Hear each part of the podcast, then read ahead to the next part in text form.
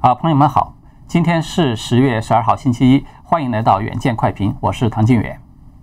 呃，在上个周末呢，是中华民国建国一百零九年的国庆双十节。那么，中华民国总统蔡英文呢，在当天就有发表讲话。这次讲话呢，虽然是一个例行的讲话，但是国际社会普遍注意到，蔡英文在讲话中呢，有公开的向海峡对岸，也就是对习近平喊话了。他释放了一个愿意促进两岸稳定与和平的信号。但是，我们看到中共一方呢，显然是另外的一种态度。这个中共的国台办，他不但在回复的时候声称说蔡英文是在鼓吹谋独言论，而且呢，在双十节的当天呢，官方媒体就发表报道说，中共军队近日在福建、广东的两省多处海域呢，同步进行了一场多兵种联合立体渡海登陆的演练。这个报道呢，他还特意的强调说，这次演练设置了难度和危险系数都更高的夜间装载科目。这个意思呢很清楚，就是进行了夜间登陆作战的演练，暗示中共军队呢已经具备了夜间登陆作战的这种能力。这个还没完，中共官媒啊在双十节的第二天又发布了禁航的通告，宣称中共军方在十三号到十七号呢还将在古雷半岛的东侧海域进行实弹射击的演练。这个位置呢是在福建省的南部，位于台湾海峡的西南角。而且呢，更加引人注目的是，有一份西北大学官网的通知呢，开始在网络上流传。这个通知的内容是说，从十月十号开始，这个央视将要播放国家安全机关公开台湾间谍窃密活动的新闻，要求安排师生们集体统一的观看。那么，根据这一份通知呢，中宣部是至少安排了五档的舆论攻势，其中包括。新闻联播在十号当天要播放有关台湾间谍的新闻，焦点访谈栏目呢将会连续三天的播放相关专题的节目，而央视那个海峡两岸的栏目呢也要播放专题的评论，环球时报要刊发专题的新闻及评论，最后人民日报还要在十三号刊发一个专题的揭批文章。我们从上面这一系列这种信息的密度和规格就可以看出来，中共显然在对台湾发起新一轮的文攻武吓的高潮。素以高难度的雕盘闻名江湖的那个环时总编胡锡进呢，更是洋洋自得地说：“蔡英文这一次的喊话呢，是在北京强大的压力之下放软身段的一个表现了。”那么，中共特意挑选这个双十节来做出这一系列举动的意图是什么呢？蔡英文真的是在示弱吗？我们下面就来讨论一下这个话题。在讨论之前呢，我想先给大家一个结论，就是蔡英文这一次喊话呢，他不但不是示弱，恰恰相反，他是在示强。他的喊话有很强的一个针对性，在我看来，他很大程度上是直接冲着习近平去年一月份在告台湾同胞书发表四十周年的纪念会上的那个讲话而去的。那么这个说法有什么根据吗？有的，根据就在蔡英文的讲话之中。蔡英文这次讲话的全文呢，已经在很多媒体都刊登了，有兴趣的朋友可以自行去搜索查阅。那么这一次讲话呢，分为五大部分，最引人注目的这个喊话出现在第四个部分。那么这一部分是有一个小标题的，叫做“积极作为参与区域的合作”。蔡英文在这个部分呢，有两句非常关键的话。一句呢，是他指出来说，印太区域的民主、和平与繁荣呢，正在受到严峻的挑战。然后他强调说，这个区域内的国家为了确保自身的安全和民主体制不受外在因素的影响呢，正在展开各种形式的合纵连横，已经导致这个区域发生前所未有的情势变化。大家注意到了吗？很显然，这句话的核心关键词就是“合纵连横”四个字。那么第二句话呢？蔡英文是这么说的：“他说，我们将积极的参与未来的国际和区域的新秩序的建立。我们会秉持价值同盟的原则，在国际社会广结善缘，并且跟理念相近的友我国家持续的提升伙伴关系。我们也会积极的参与区域及国际的多边合作和对话。”那么这句话它也是有一个核心关键词的，而且也很清楚，就是“价值同盟”四个字。那么，如果我们把这两个关键词连接起来，我们就会看到一个非常清晰的信号，就是台湾它要抓住机会加入这个合纵连横，拓展自己进入国际社会的机遇，而且加入这些联盟的原则呢是价值观优先，也就是说。和台湾有着相同的意识形态与政治制度的这些国家。好，这个话说到这里，可能有朋友已经开始意识到了，这个合纵连横似乎与前几天被舆论炒作的很厉害的那个亚太版的北约是有点关系的。是的，这个是蔡英文讲话一个非常重要的背景，就是刚刚在日本结束的美日印澳四国安全对话。也就是被舆论普遍解读认为的亚太版的北约组织。那么我们在此前的节目中啊，有曾经提到过，就是这次安全对话的机制，它明确划定的一个安保范围，其中包括了东海，当然核心议题肯定就是钓鱼岛了；包括了南海，核心议题就是南沙、西沙诸多的岛屿；也包括了喜马拉雅地区，核心议题是中印边界的那个拉达克地区。还有最后一个就是台海地区，我们就看到中华民国啊，它是唯一的一个没有参加这次会议，但是却被纳入到了这个机制的安保范围之内的国家。所以这个只能够说明一点，就是台湾迟早一定会加入到这个联盟，而且一旦美台关系实现复交，那么日本、印度和澳大利亚将很可能是首批跟进承认台湾的国家。那么回到我们刚才的话题，蔡英文呢，他正是在这样的一个背景之下，开始对习近平喊话的。他这个话呢是这么喊的：，尤其在全球高度关注印太及两岸局势变化的重要时刻，北京如果能够正视台湾的声音，改变处理两岸关系的态度，和台湾共同促成两岸的和解及和平对话，相信就一定可以化解区域的紧张局势。只要北京当局有心化解对立、改善两岸的关系，那么在符合对等尊严的原则下，我们愿意共同促成有意义的对话。大家看到了吧？蔡英文这里的喊话，他哪里有半点示弱的影子呢？他只强调了要在对等尊严的前提下可以和北京对话，而且呢，他对九二共识只字不提。他甚至连“我们不接受一国两制”这样的抗议式的表达都给省略了。我们说蔡英文是在示强，原因就在这里。我们都知道啊，当我们对一件不接受的事情大声的表达抗议的时候，它往往说明我们正在承受压力；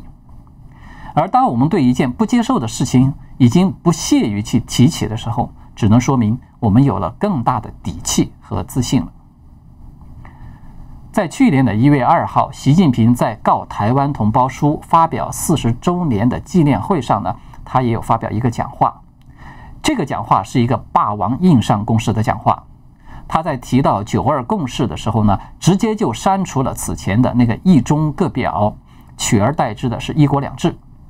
那么蔡英文在当天下午就做出一个强硬的回应，说：“我们始终未接受‘九二共识’。”根本的原因呢，就是北京当局所定义的这个“九二共识”，其实就是一个中国、一国两制。我要重申，台湾绝不会接受一国两制。那么大家可以想一想了，蔡英文在去年那个时候啊，他不但国际环境是依旧的孤立，那么接连被中共挖走了好多个邦交国，他同时还面临着上任以来的最低的民意支持度。那么可以说，在内外皆没有筹码的时候，他都没有对中共示弱。那么现在我们看到，台湾的国际地位是大幅度的提升，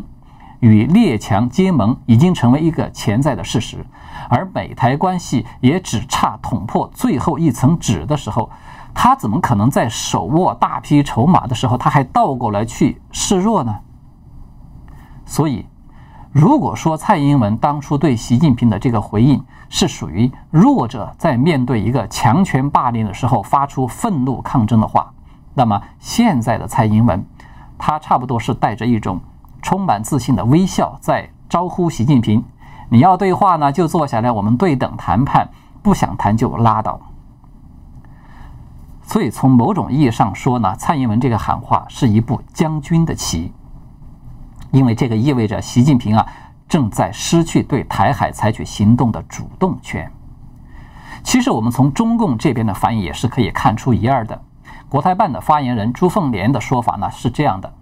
他说：“蔡英文讲话延续对抗思维和敌对意识，鼓吹谋独的言论，蛊惑台湾民心，暴露了民进党台独的本质。”那么大家想一想，如果蔡英文的讲话是在示弱，中共应该表示欢迎才对啊，他怎么可能获得中共官方这样的一个定性呢？这是我们看到中共文宣系统啊，他们因为随意的愚弄民众，经常信口开河，从而造成自相矛盾的又一个例子了。好的，接下来呢，我们聊聊中共的这一波文攻武赫。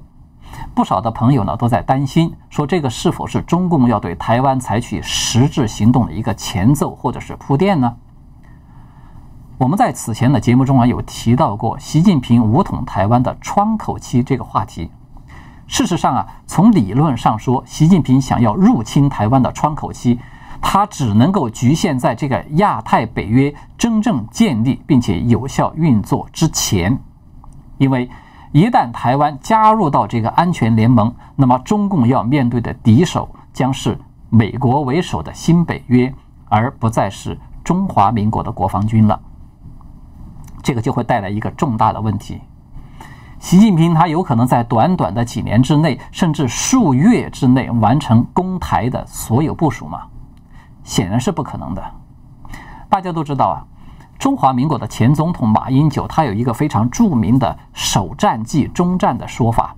他的意思呢就是台湾呢绝无可能独自的抵挡中共的全面入侵，而美国的救援是根本指望不上的，所以台湾只能求和不可言战。马英九的这个论断呢，我觉得不能说他完全没有道理，只不过呢，他说错了一个对象，因为严格的说，真正处于首战即终战这种处境的不是台湾，而是中共。首先，习近平概念中的这个武统台湾啊，它并不是简单的说啊，用上千枚的导弹把台湾炸成一片白地，就像那些神志不清的五毛跳脚嚷嚷的说什么留岛不留人等等。那个叫做摧毁，而不叫做收复。习近平虽然读书不多呢，但是这点基本的常识，我觉得他还是有的。其次呢，要达成一个真正意义上的占领台湾，中共他无论采采取什么样的战法，这个登陆作战都是永远避不开的最核心的一个环节，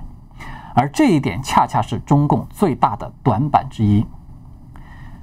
美国的国家安全顾问奥布莱恩在十月七号公开警告中共不要试图以武力手段侵占台湾的时候，就特别的指出来说，这个两栖登陆是非常困难的。他说，中国和台湾有一百英里的距离，并且台湾岛上符合两栖登陆条件的海滩很少。他这番话呢，实际上就是在敲打中共了。我们知道你们的弱点在哪里。我们已经有了成熟的方案来应对你们。对习近平来说啊，他是把这个武统台湾和自己的终身任职是捆绑在一起的。那么，当前的习近平呢，他正处于一个内外交困、四面楚歌的这样一个恶劣的政治环境，对吧？这点是一个公认的了。那么，我们从这个角度看，他确实有利用一个发动战争来为自己解困、转嫁危机的一个动机。但是一个最根本的关键的因素是，美国已经给出了一个相对清晰的信号。我们看到，无论是国务卿蓬佩奥还是国安顾问奥布莱恩，都是如此。他们明确的警告中共不要轻举妄动，因为美国肯定不会袖手旁观。尽管他们的公开表态呢，都保留了一定的这个模糊空间，但是那只不过是不想在语言上。给中共提供一个借口而已，因为中共在此前有多次的公开表示过嘛，说外国势力的干预呢是对台动武的红线之一。也就是说，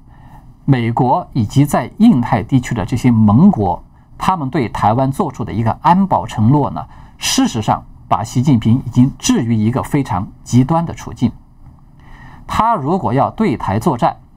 必须要么就大获全胜，实现他所谓的中兴圣主的大梦，要么他就是输光老本。不但中华民国会立即获得国际社会的全面的承认，他本人也必将因为这一场惨败而下台，甚至引发中共的倒台。所以讨论到这里呢，我想大家应该都看清楚了，就是如果习近平他现在就开战，他达成前者目标的这个可能性啊，要远比出现后者结果的那个可能性要低了很多很多。这个就是我们刚才说的，对台作战才是习近平首战即终战的那个意义所在。他敢进行这场豪赌吗？我觉得他不敢。因为这是一个非常简单的得失的计算，不去引爆台湾这个火药桶，他起码可以关起门来继续做他的一尊。武统这个话题呢，可以从长计议。那么一旦他点燃了这根引线，这个火药桶，他完全就有可能把他炸到冰山上去歇凉去。那么他到时候可能会像秦二世胡亥一样，求做一黔首百姓而不可得。那么看清楚了这一点，我们对中共的这一系列的文攻武吓，就可以用一句话来进行总结了：这就是一场为了五中全会而造势的声势浩大的虚张声势。好的，今天呢我们就讨论到这里，谢谢各位的观看，我们下次再见。